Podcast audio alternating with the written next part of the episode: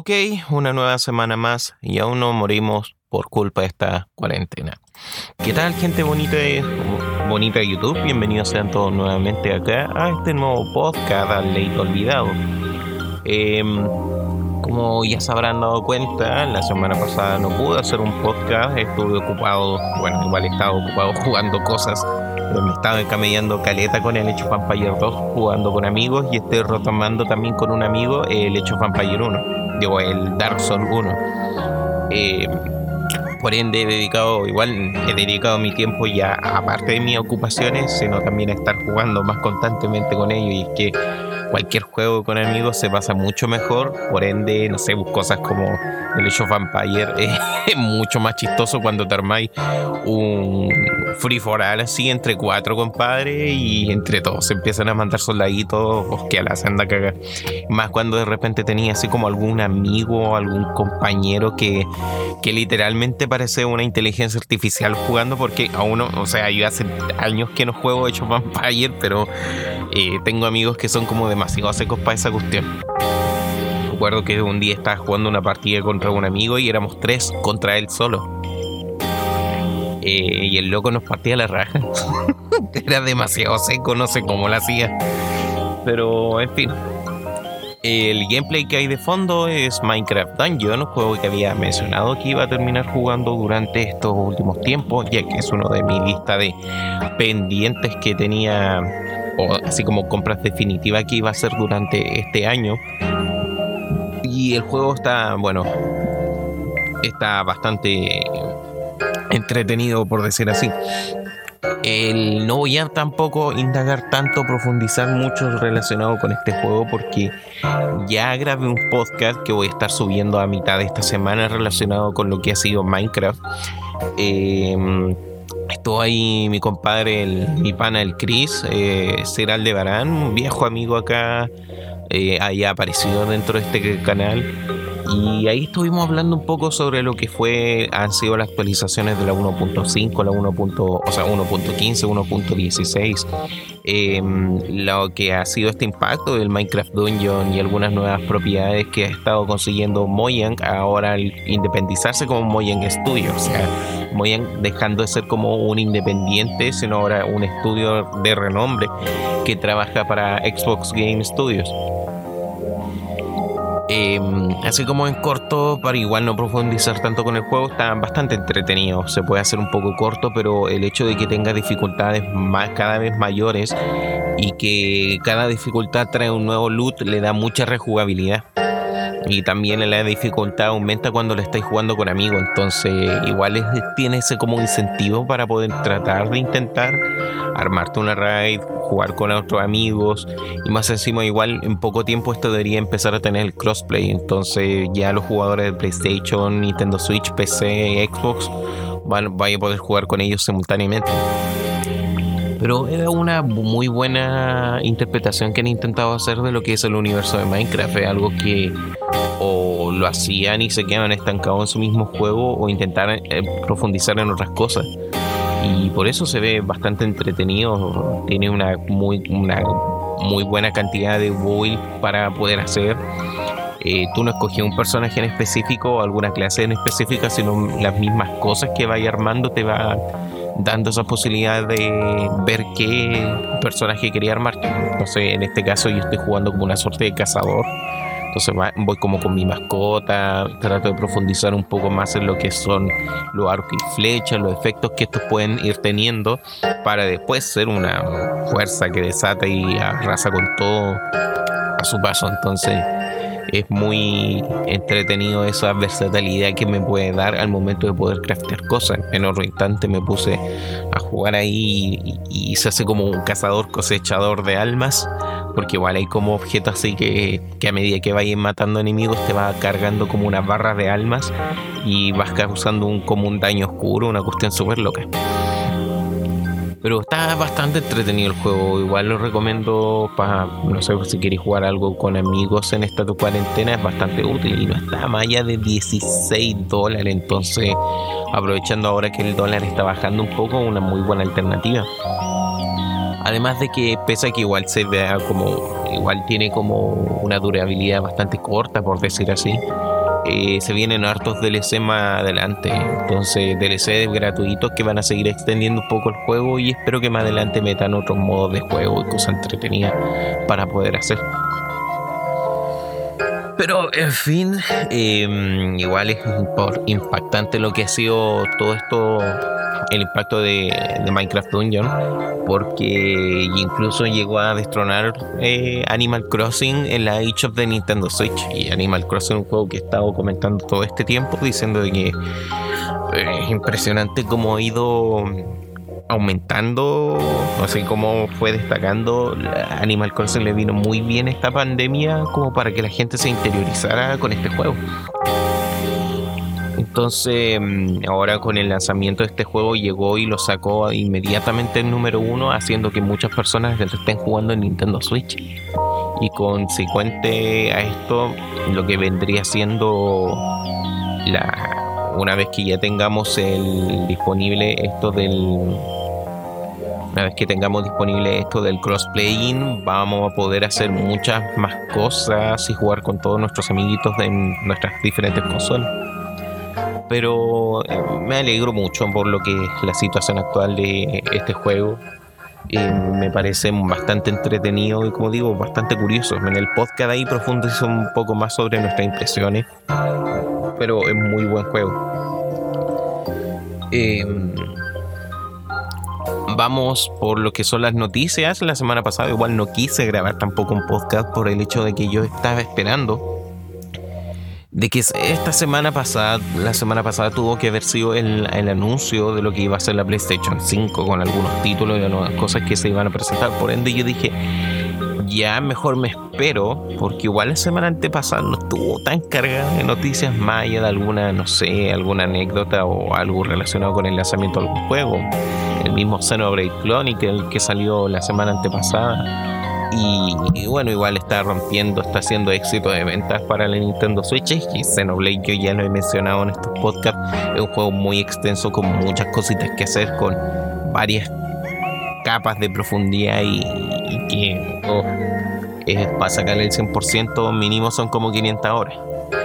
El, pero en sí, eh, si ustedes quieren así, igual tienen Nintendo Switch y no tienen nada que hacer ahora, vean la posibilidad de comprarse el Xenoblade porque es muy buen juego. Eh, sobre mm, esta cosa del sobre estas cosas de las noticias, como ya había mencionado, eh, estuvo todo este tema del de que se va a anunciar la PlayStation 5, pero ocurrieron todos estos incidentes eh, que están ocurriendo en Estados Unidos, en Minnesota. Eh, incidentes por de carácter racial que ya ocurrió una suerte de levantamiento en Estados Unidos por todas estas cosas y igual no quiero profundizar tanto en eso porque ya igual sería como un majadero para todo lo que se está diciendo. Eh, todos sabemos que el racismo es malo.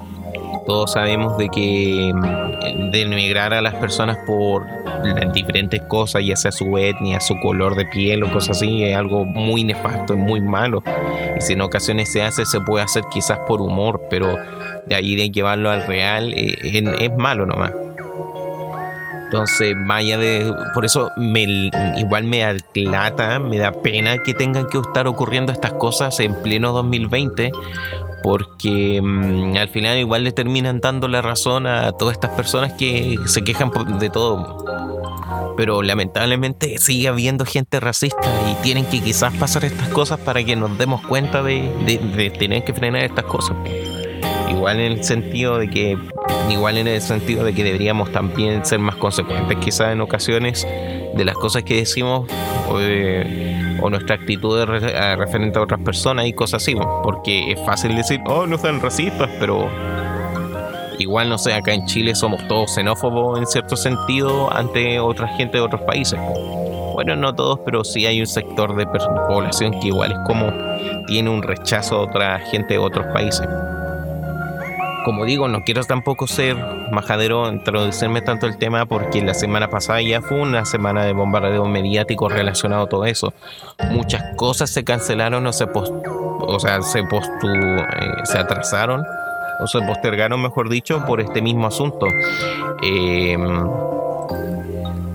eh, todo esto de que mm, no sé, la semana pasada la temporada 3 de Fortnite fue atrasada por el tema de que eh, para darle un poco de conciencia a toda esta actividad la conferencia de PlayStation también fue postergada eh, unía Play donde Electronic Arts iba a presentar más juegos también fue postergada y ahí entre otras cosas como Nintendo Microsoft han estado también dando mensajes de apoyo y muchas empresas incluso estuvieron donando dinero para poder dar otorgar cosas otorgar, hacer donaciones para las organizaciones que luchan contra el racismo en Estados Unidos. Como digo, igual un tema que quizás para nosotros como chilenos no es muy fácil asimilar, porque igual estamos como al otro lado del mundo, por ende no cachamos todo el contexto cultural que hay detrás de Estados Unidos y lo que implica eso, lo que es de verdad un verdadero racismo nativo en un montón de gente que por contextos sociales vivieron eh, esa cosa donde sí hubo un, tiempo en la que se denigraba mucho a la gente de color. Y de hecho siempre se ha sabido que no sé si uno va a Estados Unidos, hasta porque sea ahí, no sé, canadiense te van a agarrar para el deseo porque ellos son una cultura, tienen una cultura así, no todos, pero sí hay como cierto sector segregado, los mismos regnes que en, en ocasiones me dicen, eh, tienen esas conductas medias racistas como eso digo, igual no quiero tampoco, porque en ocasiones saturar, el repetir o copiar el mismo mensaje igual puede ser contraproducente. De verdad estás apoyando el, ¿De verdad apoyas la actividad contra el racismo o simplemente copias y pegas un mensaje para quedar bien con los demás? Lo que pasa mismo con las personas que pusieron, no sé, una foto de perfil negra, una foto de perfil negra, eh, no crea conciencia eso sino más que nada lo que estáis haciendo es copiar y pegar. Al final las actitudes de uno son las que terminan diciendo si es que tú eres racista o no, o cómo nosotros deberíamos de cambiar después de esto. Pero eso mismo de, no sé, compartir hashtag y cosas así, no son un muy gran apoyo, no van a cambiar mucho con esas cosas. Entonces por eso igual la, la, semana pasada fue una semana bastante agitada por todo este asunto. Eh, una semana bastante agitada por todo este contexto social que está ocurriendo en Estados Unidos y no es menos tampoco. Pero volviendo a las noticias, eh, eh, hay algunas noticias que han, pese por todo esto, igual han estado surgiendo muchas cosas, muchos rumores así, y hay uno que me llama mucho la atención porque eh, de hace días, de hace semanas se estaba rumoreando bastante lo que podría llegar a ser un port de Bloodborne para PC. Como ya muchos sabrán, Bloodborne está, está este juego que salió exclusivo para PlayStation 4 de Hideki, de Hideki Miyazaki. Hidetaka Miyazaki, el creador de Dark Souls, eh, hizo este juego exclusivo de Front, Software solamente para PlayStation 4 como para que tengan una exclusiva en cual ellos pueden vender y beneficiarse. Bloodborne eh, ha sido bastante elogiado por muchos al ser una suerte de reinvención de lo que podría ser la fórmula Dark Souls. Ya no necesitamos un juego más. No es de tanto de ser un juego de pensarlo, de paciencia, en cual tenéis que estar con un escudo, tenéis que estar pegando de vez en cuando, tenéis que medirte bien con, lo, con tu frasco de estus. Sino llevar un paso más acá y hacer el juego mucho más agresivo.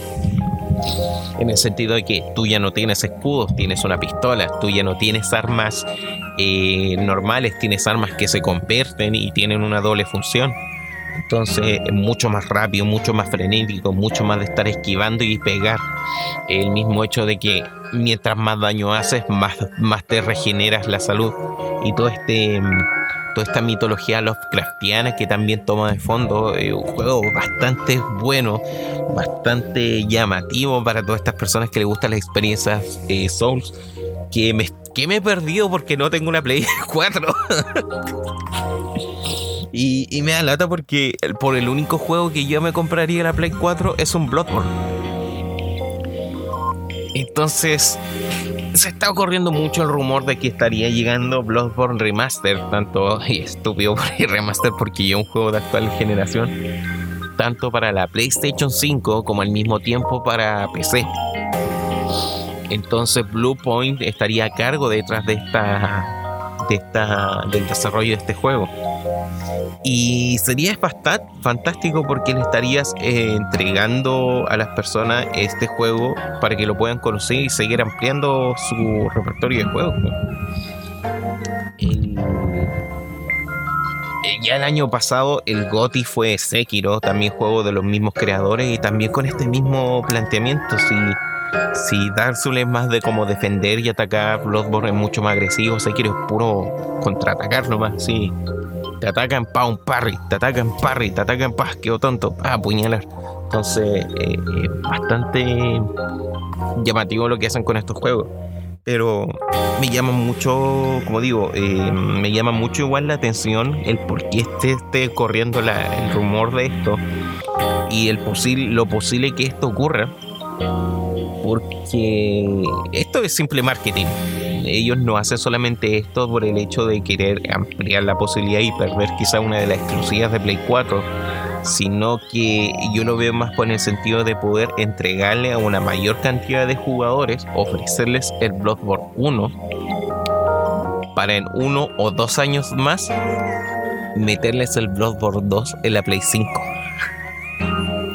Y si ya el Bloodborne es bueno, los que jugaron Bloodborne 1 en PC se van a tener que ver obligados a comprar una Play 5. Y, da lata igual pensar en eso, quizás simple estrategia de marketing. Y igual mismo me he estado pensando mucho al querer comprar una Play 4, si para qué, si va a salir una Play 5 y va a tener igual retrocompatibilidad con la Play 4, entonces es tentador. Bastante tentador todo lo que está ocurriendo con esto.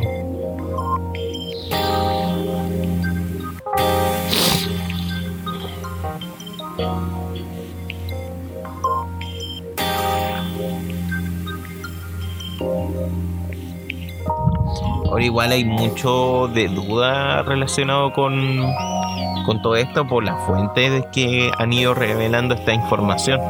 Pero como yo digo, eh, no es tan alejado considerando esa estrategia de marketing que a PlayStation le podría beneficiar bastante.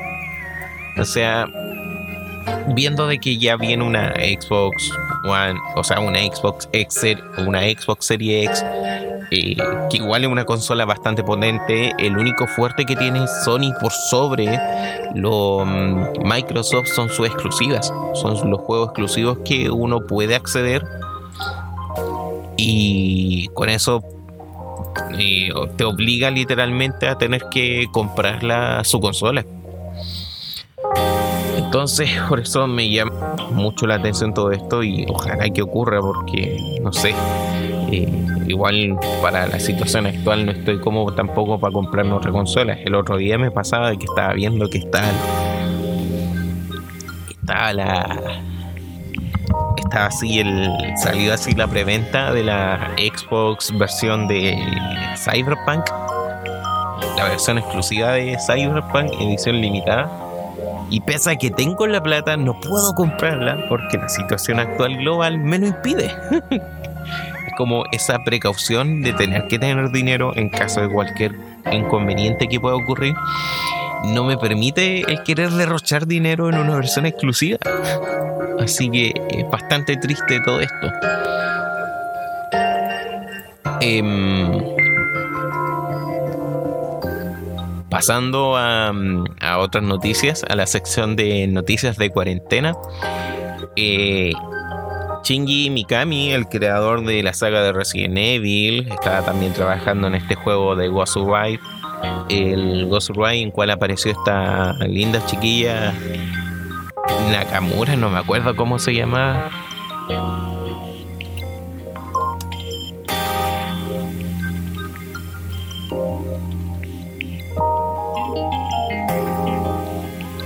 Ikumi Nakamura, ahí está.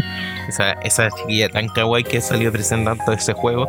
Bueno, este, este caballero que sabe mucho Eh, este caballero que sabe mucho de, la, de lo que es el terror y ha llevado a cabo tantas sagas de videojuegos que, que han sido influyentes por Resident Evil, es una de las más grandes e icónicas dentro del medio.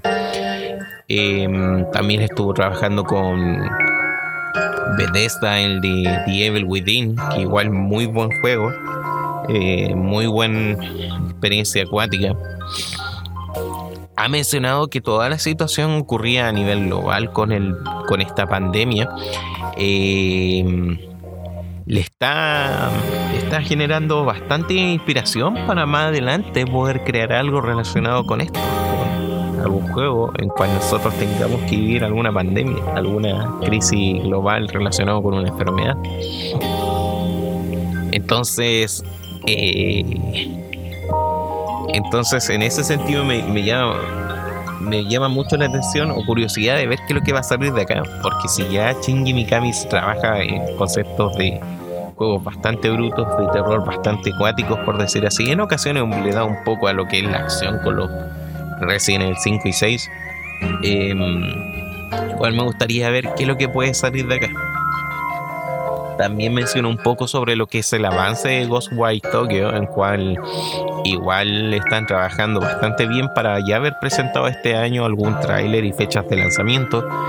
Y también hizo mención sobre que está bastante convencido o está bastante interesado con que hagan un remake de Resident Evil 4. Resident Evil 4 literalmente es un meme. Porque aparecen todos. aparecen todas partes del Resident Evil 4. Es como se le están se le están luchando el Resident Evil 4 con Skyrim, así, así y Doom. Resident Evil 4 para microondas. Así que igual me llama mucho la atención. Mi primer contacto con Resident Evil también fue el Resident Evil 4. Al ser tan vigente y el hecho de la cámara en primera mano, es muy. O sea, cámara por sobre el hombro, es muy inversivo en ese sentido. Y claro, no fue como tampoco el mejor Resident Evil, pero sí dio este salto que hasta el día de hoy los juegos contemporáneos lo siguen tomando si el mismo Resident Evil 2 Remake eh, utiliza cámara over shoulder, Resident Evil Remake 3 también. Vamos a ver qué es lo que ocurre relacionado con esto. También se hizo mención de que Resident Evil 8 em, estaría siendo presentado también en la conferencia de Sony. Entonces tendríamos que ver para cuándo se va a postergar esta nueva conferencia. Debería ser durante esta semana probablemente para que podamos ver los resultados de qué es lo que nos va a ofrecer este nuevo Resident Evil 8. Resident Evil que se ha teorizado mucho, se ha especulado mucho que va a ser más de terror, más, sobrenatural. Antes que toda esta trama relacionada con un virus, eh, esta trama relacionada con bioterrorismo en ocasiones, que igual el lore ahí dentro de Resident Evil es bastante no sé si extenso, pero bastante igual curioso por decir así. El hecho de cómo Umbrella trabajaba en diferentes experimentos, como también los fondos con cual podía conseguir Umbrella era siendo financiado por grupos terroristas. Y como después se mete la BCL, si no me equivoco, que es un organismo contra el terrorismo biológico. Y ahí es donde entran agentes como Chris Redfield, Jill Valentine. Después con todo lo ocurrido en Raccoon City se termina metiendo em, se termina metiendo acá eh, Leon también para poder dar su apoyo como un mercenario aparte. Entonces por eso eh, es bastante curioso lo que puede ocurrir acá. Vamos a ver con quién nos sorprende este nuevo Resident Evil.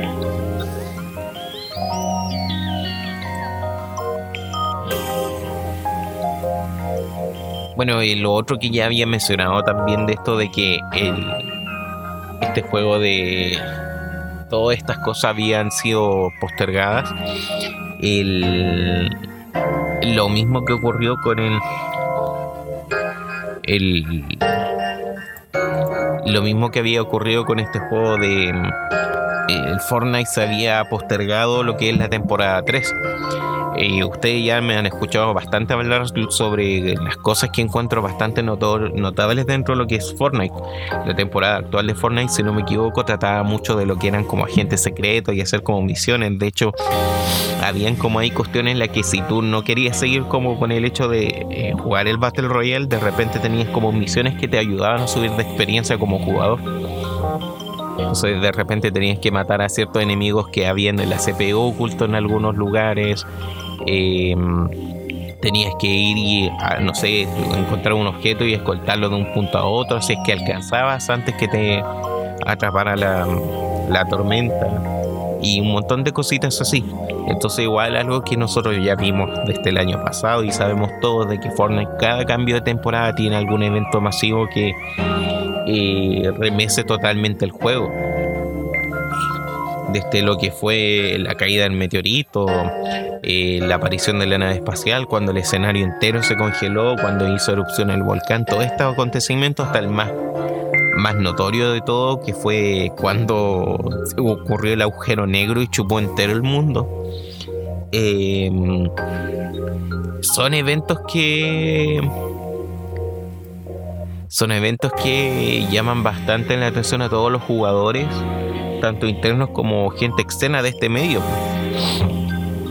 El hecho de que ellos se den, a mí me da eso de que ellos se den la paja, se gane tanto plata Epic Game de que hayan sido capaces de pausar su gallina de moneda, su gallina de huevos de oro como por dos días para que no les genere dinero, no les genere ganancia. Ese nivel de seguridad es Entonces, eh, es, bastante, es bastante curioso todo lo que ocurre con esto y que lamentablemente por todas las situaciones ocurridas en Estados Unidos se tuvo que postergar. Como yo digo que esa fue para bien, para eh, tomar más conciencia de lo que puede estar ocurriendo, pero en Estados, en Estados Unidos esto igual ha estado como generando eh, una cierta opinión sesgada, ya que mm, hay bastantes cabros que eh, simplemente encuentran una estupidez todo esto. Muchos usuarios de Fortnite que no que encuentran horrible que hayan postergado y se están perdiendo una oportunidad una oportunidad de haber surgido en toda esta conmoción.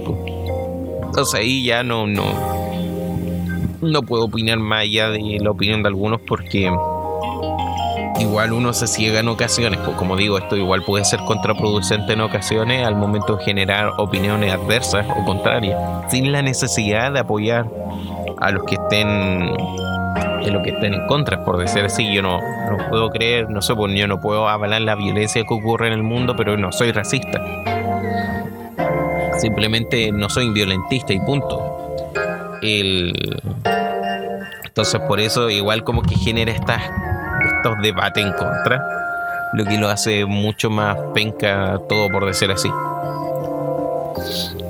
Eh, estaba viendo también todo lo que ha sido la conmoción relacionada con Valorant, este juego que salió la semana pasada. Estuve jugando unas par de partidas, man, que como loco.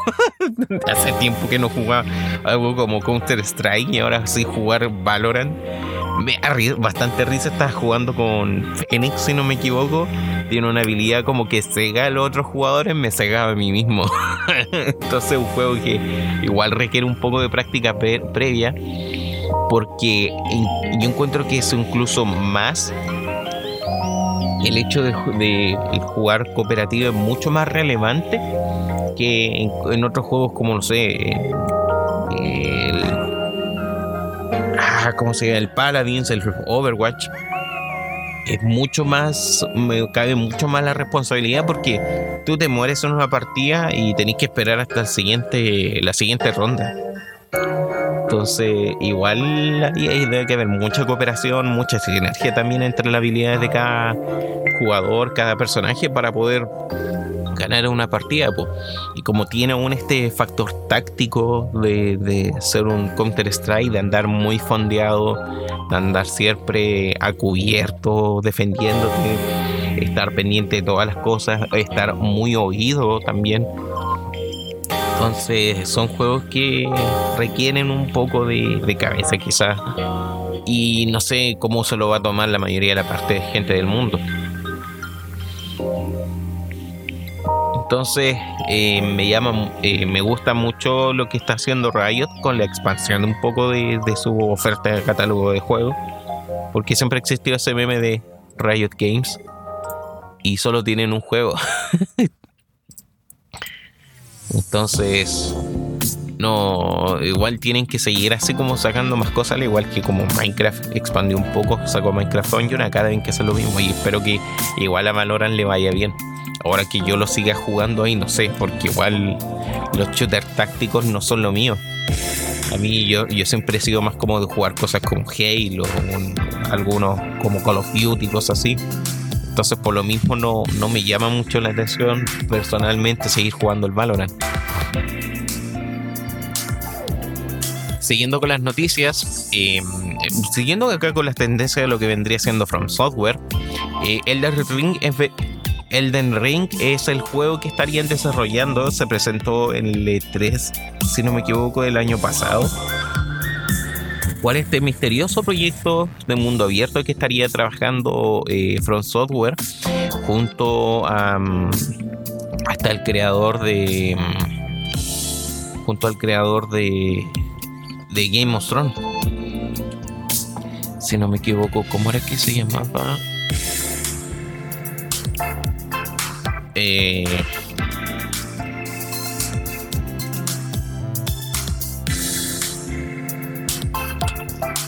Game of Thrones. George Martin. Y George R.R. Martin. Y lo que se ve va a ser un mundo bastante ambicioso. Han habido alguna especulación un poco de cómo va a ser la construcción de este mundo con misiones secundarias bastante interesantes y que va a buscar ser un poco de revolucionar a su manera el cómo se vive en los mundos abiertos.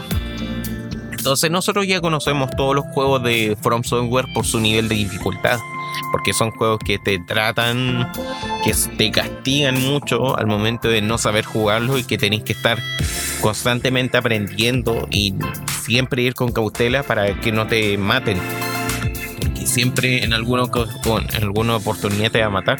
Incluso la muerte te sirve como una elección para que podáis volver a hacer las cosas. Es como una versión más sofisticada de lo que antiguamente los juegos antiguos hacían del, ensayo y error. Pero este ensayo y error implica mucho más cosas como stat, como el equipamiento, como el posicionamiento eh, y un montón de otros aspectos variantes que juegan eh, dentro de este vals que podríamos llamar juegos Souls. Eh, entonces por eso eh, hay mucho ojo, hay mucha atención sobre el, expectación también sobre todo lo que puede ocurrir dentro de esta nueva propuesta que estaría queriendo sacar From Software para ofrecerle a las demás personas, a los demás jugadores. Pero era un juego que estaba previsto para finales de este año, pero hasta el momento no se ha presentado nada. No se ha presentado más allá de lo que vendría siendo un teaser en la que vemos a alguien que se mueve un bracito. Eh, y solamente eso. De repente han habido como esas especificaciones esos como eh, filtraciones de algunas personas que están trabajando y sobre lo sensacional que podría ser este juego. Me recuerda mucho lo que ocurrió para un Games el Games Award del 2017 18 no me acuerdo. 17 tuvo que haber sido cuando se presentó el tráiler de el teaser así de Sekiro que solamente se veía el brazo y aparecía Shadow Twice eh, Shadow Die Twice y, todas las personas así dentro empezaron a gritar casi hay caleta de video reacciones de solamente ese clip del brazo así moviéndose entonces, eh, está esta misma expectación con este título. Si ya, como digo, Dark Souls para mí probablemente fue como uno de los juegos de las influentes de la década pasada, porque instauró este tema de la dificultad, instauró esta cosa de que nosotros comparamos los juegos difíciles con un Dark Souls. Como Breath of the Wild es el, Dark Souls de los Zelda o una cosa así. Así que por eso hay demasiada expectación para ver qué es lo que nos ofrecer en esta década eh, From Software. Pero aún así, quizás por todas las cosas globales que han estado ocurriendo, eh, eh, parece que se va a tener que postergar todo este asunto de Elden Ring y vamos a ver algo quizás el próximo año del juego. A lo más quizás presenten algún tráiler durante lo que sea las transmisiones que ocurran en lo que debería ser la E3. Lo que me recuerda, hoy día tenía que haber sido la E3, pero no la pudimos vivir por culpa de todo esto. Em, así que tenemos que ver qué es lo que ocurre. Vamos a ver qué es lo que ocurre con, no sé, puede que aparezca en alguna presentación de PlayStation, no se lo lleve los anuncios que van a ir sacando los streams de Xbox Inside. Así que esperemos ver qué, dónde vamos a ver primero sobre este título y ver qué ocurre. A mí igual como digo, me llama mucho la atención, tengo mucho ojo sobre qué es lo que podría ser esto. Porque yo igual le hago caleta de quita a los juegos de mundo abierto. El otro día regalaron GTA y no lo he jugado porque no, no me llama la atención. Son demasiadas horas de juego, cual no tengo tiempo para vivir. Entonces, por eso ver si es que logran ofrecer un mundo abierto que me llame mucho la atención. Siempre lo he dicho en estos podcasts. El único mundo abierto que me gustó fue los del Señor del Anillo, este, el, la tierra la sombra de Mordor, porque las misiones secundarias y la cantidad de orcos uruks que había que matar era genial. Te hacía entretenida esa experiencia de estar recorriendo el mundo, ser sigiloso, ser una entidad vengativa que mataba a todos los seres de Mordor ir sacando, desbloqueando nuevas habilidades para seguir explorando la habilidad de acá de Talion, si no me equivoco, que se llama el personaje con cual jugaba. Entonces, ver, considerando todas estas cosas, ver cómo podría ser los From Software para crear un mundo abierto que tenga ese mismo grado de dificultad y al mismo tiempo el mismo profundidad de lore. Igual Dark Souls ha sido como muy reconocido, todos estos juegos solo han sido muy reconocidos porque la historia de trasfondo está muy oculta en lo que son los objetos, los mismos lugares, cosas así. Entonces, se arma toda esta cosa de las comunidades que empiezan a indagar un poco, empiezan a, en, foros como Reddit o en otros grupos así, empiezan a construir de a poco la historia y se dan cuenta de todo, empiezan a armar este espectro, este rompecabezas que forma la historia o trasfondo de X juego de la saga Souls o algún juego de France Software. Entonces, por eso veamos qué es lo que ocurre. Y ya para ir terminando, porque igual como digo, no ha sido una semana muy cargada de noticias. Em, Sega estaría cumpliendo los 60 años. Cumplió 60 años esta empresa del queridísimo Erizo Azul.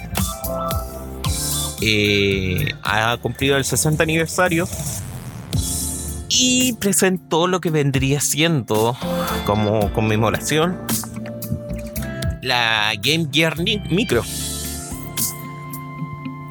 Y esta causó opiniones divididas inmediatamente. Porque es demasiado pequeña, parece un Tamagotchi y tiene una pantalla que con suerte se ve visible, o al menos con lo que se logra apreciar en los, en los trailers. Ahora igual hay que considerar de que la Game Gear vendría siendo como una Game Boy Color.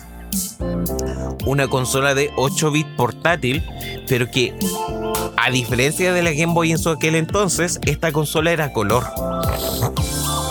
Tenía el mismo set de controles de dos botones y tenía un sistema de audio que es un poco más avanzado que la Game Boy, pero al mismo tiempo la Game Gear consumía mucho más batería, tenía como para cuatro pilas y duraban alrededor de 2-3 horas, una cosa así.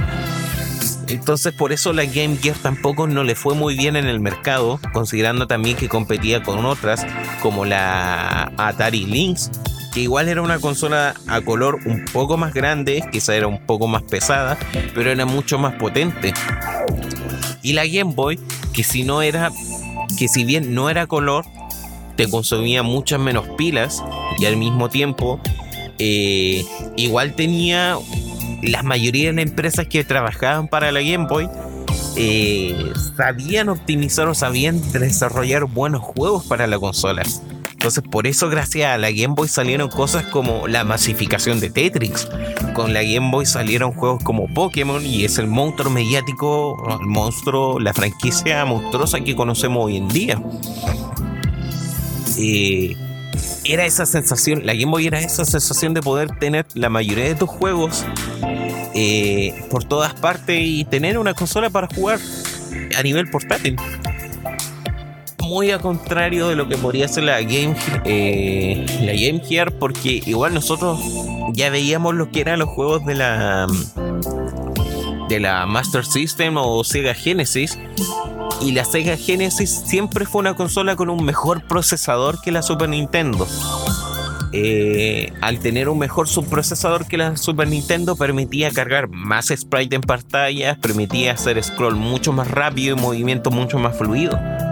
Entonces, no sé, pues juegos como, esto ya lo he mencionado en otros podcasts, Dynamite Head, así, permitía ver muchos elementos en pantalla, muchas explosiones, hacía todo muy frenético el mismo Sonic destacaba por el hecho del de, de, la velocidad.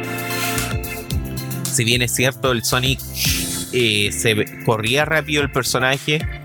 Eh, eh, si bien es cierto, son, Mario quizás corre un poco más rápido que Sonic, viendo la velocidad de sprite escala a cual se mueve.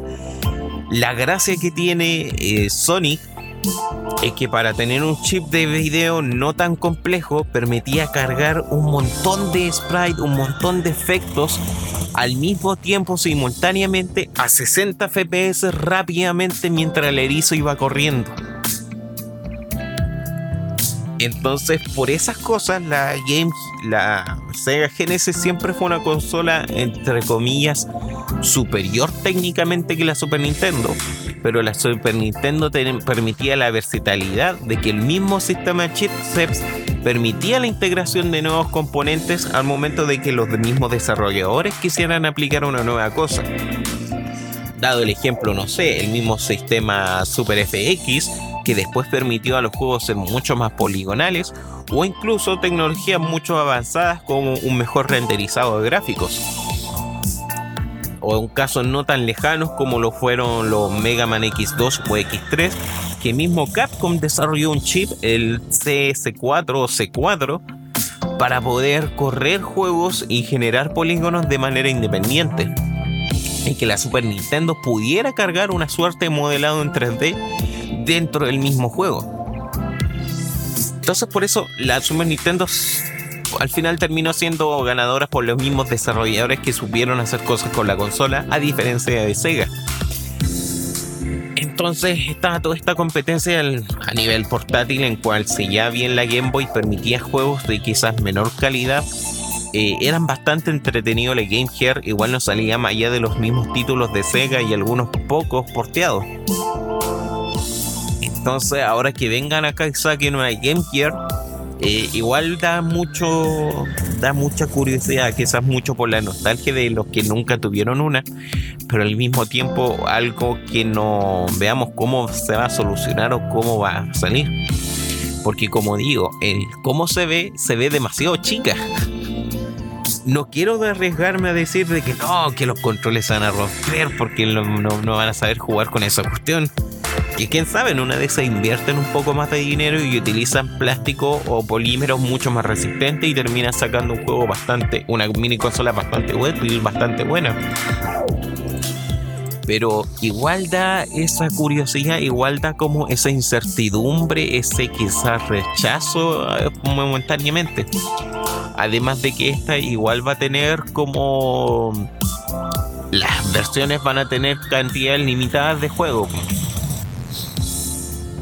el no sé, por la negro va a tener el Outrun, el Puyo Puyo, el Royal Stone y Sonic the Hedgehog. Luego el azul va a tener eh, Baku Baku Animal, Gunstar Heroes, Sonic and Tails y Sylvan Tail. El amarillo iba a tener Naso Puyo, Chinin Force, Sinning Force 2 y Sinning Force Final Conflict y el rojo Column de Gigi Shinobi, Megami Tensei Gaiden y Megami Tensei Gaiden Last Bible Special. Entonces, igual es como me alata porque te los van a vender por separado los diferentes juegos con diferentes, o sea, cada uno con diferentes juegos. Y, igual podrían haber sido un poco más proactivos, porque igual va a valer como 45 dólares.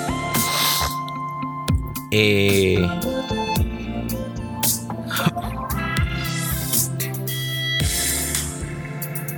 o sea, 45 dólares. Y si contamos que son 4, ya se te irían 180 dólares si queréis tener cada uno de los juegos. Perfectamente podría haber valido entre 70, unos 80 dólares, pero haber sido una Game Gear un poco más grande y que hoy en día caen, no sé, perfectamente tenéis micro SD o al memorias de almacenamiento que podéis meter caleta de juego en una cuestión. Entonces, haber metido un catálogo más grande de juegos. Igual entiendo el por qué quieran hacer esto. Igual entiendo por qué quieran vendértelo de manera separada, porque igual son títulos bastante conocidos o destacados de, de Sega. Los que son Shinobi, Gunstar Hero, los buenos Sonic, el Shining Force, todo, estos son como juegos que igual han destacado mucho o hicieron que en algún momento la Sega hubiese vendido. Ahora también esto es solamente un anuncio que ha quedado solamente exclusivo para Japón. Ni siquiera sabemos si va a llegar acá, porque claro, 60 45 dólares acá eh, se traducirían como a 45 a 50 lucas por una cuestión que parece un llavero. Entonces, igual da mucho de debate un poco lo que pueden hacer, lo que puede ocurrir con todo esto. Bueno, entiendo las controversias, entiendo quizás eh, lo que se. Entiendo quizás aquí un poco el debate que hay detrás de todo este asunto, porque, claro, es bonito por decir así. Es ese motivo quizá un poco lo que el homenaje que le quieran rendir quizá una consola portátil pero igual es cuestionable por algunas decisiones como digo el tamaño se ve muy chico eh, se ve demasiado frágil probablemente o sea ni siquiera sería como para un artículo de colección y el precio quizás no justifique ni la variedad ni el catálogo así que por eso eh, todo esto estaría anunciado como para el 6 de octubre, así que tenemos como 2, 3, 4 meses más para poder ver qué, qué ocurre de aquí en el transcurso, si en una de esas pueden anunciar más o quizás anuncien una versión deluxe así, un poco más grande. Así que igual ahora es solamente terreno de especulación. Igual es emotivo en parte de que Sega cumple 60 años, Sega que trajo todo un debate, una disputa en los años 90 y ayudó a impulsar un poco la industria del videojuego, pues si ya Sega hacía buenos arcades en los años 90, el hecho que decidieran tener, sacar una consola y ser la competencia directa a Nintendo, hizo que Nintendo fuese mucho, mucho mejor al momento de querer sacar cosas. Si la industria, o sea, algo que tienen mucho los japoneses, eh, algo muy metido en su cultura, es el hecho de la rivalidad. El hecho de que yo te veo como una persona, yo veo una persona como rival, pero no como por ser mejor como ella, sino que al momento que yo soy mejor que ella, soy mejor yo también.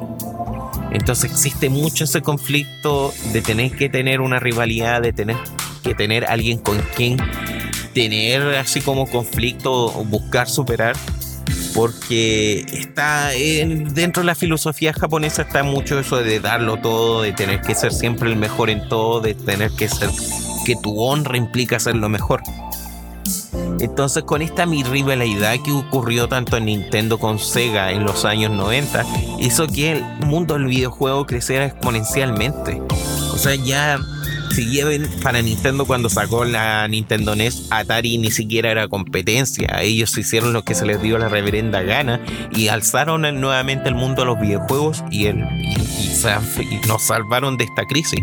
Pero ya con Sega, una Sega que también estaba interesada en el mundo de las consolas, decidieron eh, que fuertemente trató de quitarle este terreno a, a Nintendo empezaron todo lo que fue esta guerra de consolas, esta guerra de fanboyismo que ocurrió en los años 90 y hasta el día de hoy seguimos repercutiendo.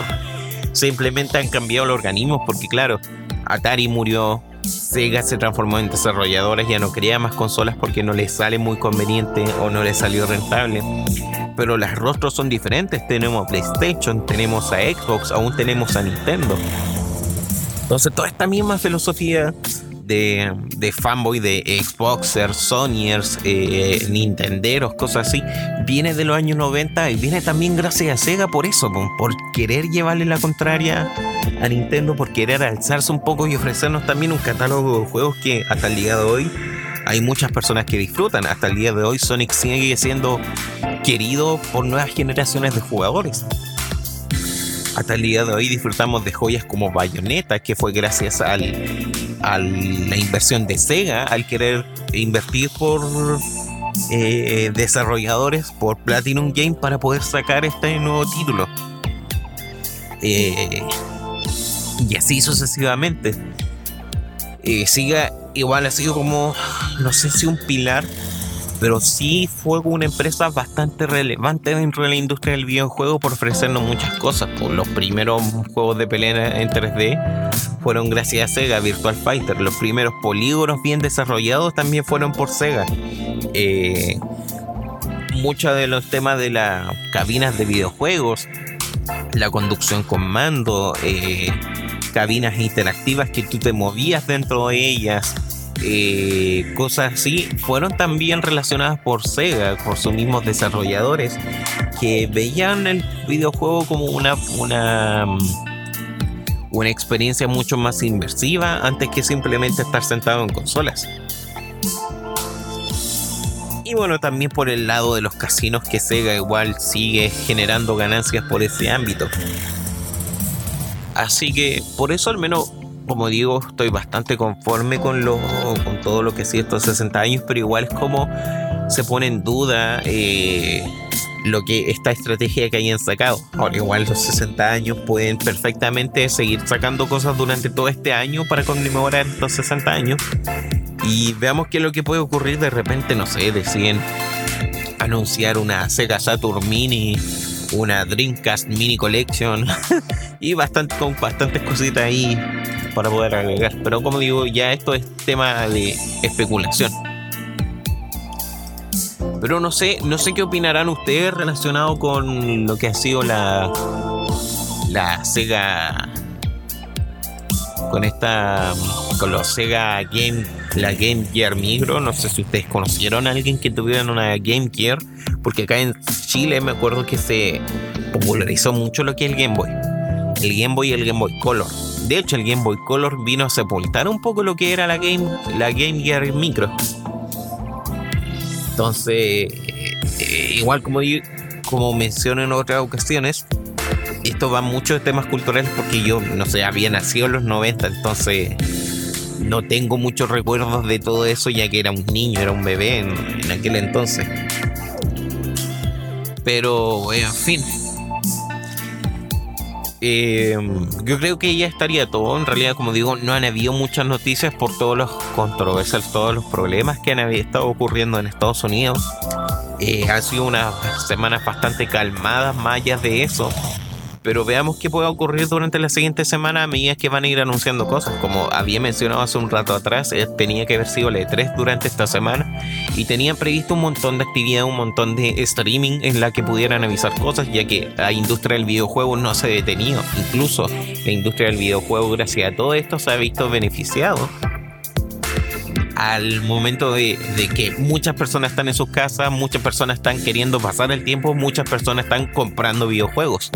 Entonces, eh, una industria que mm, no se ha estancado, ha avanzado bastante y por ende los mismos desarrolladores han estado trabajando desde sus casas para poder crear mm, o poder generarnos mayor oferta de videojuegos por eso hay que ver qué lo que ocurre durante esta semana y vamos a ver qué nuevas noticias tenemos para el próximo ley.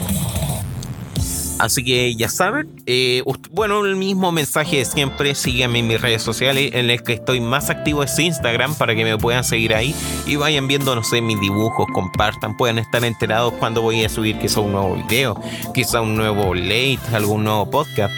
Y si les gustó, compartan. Es bueno de que las, me ayudarían bastante y que las, las demás personas conozcan un poco lo que yo me pongo a hablar acá. Y también me daría razones para continuar, porque a veces igual, no sé, estoy súper aburrido. Eh, igual como que no, no apoya mucho ver que el canal no crezca.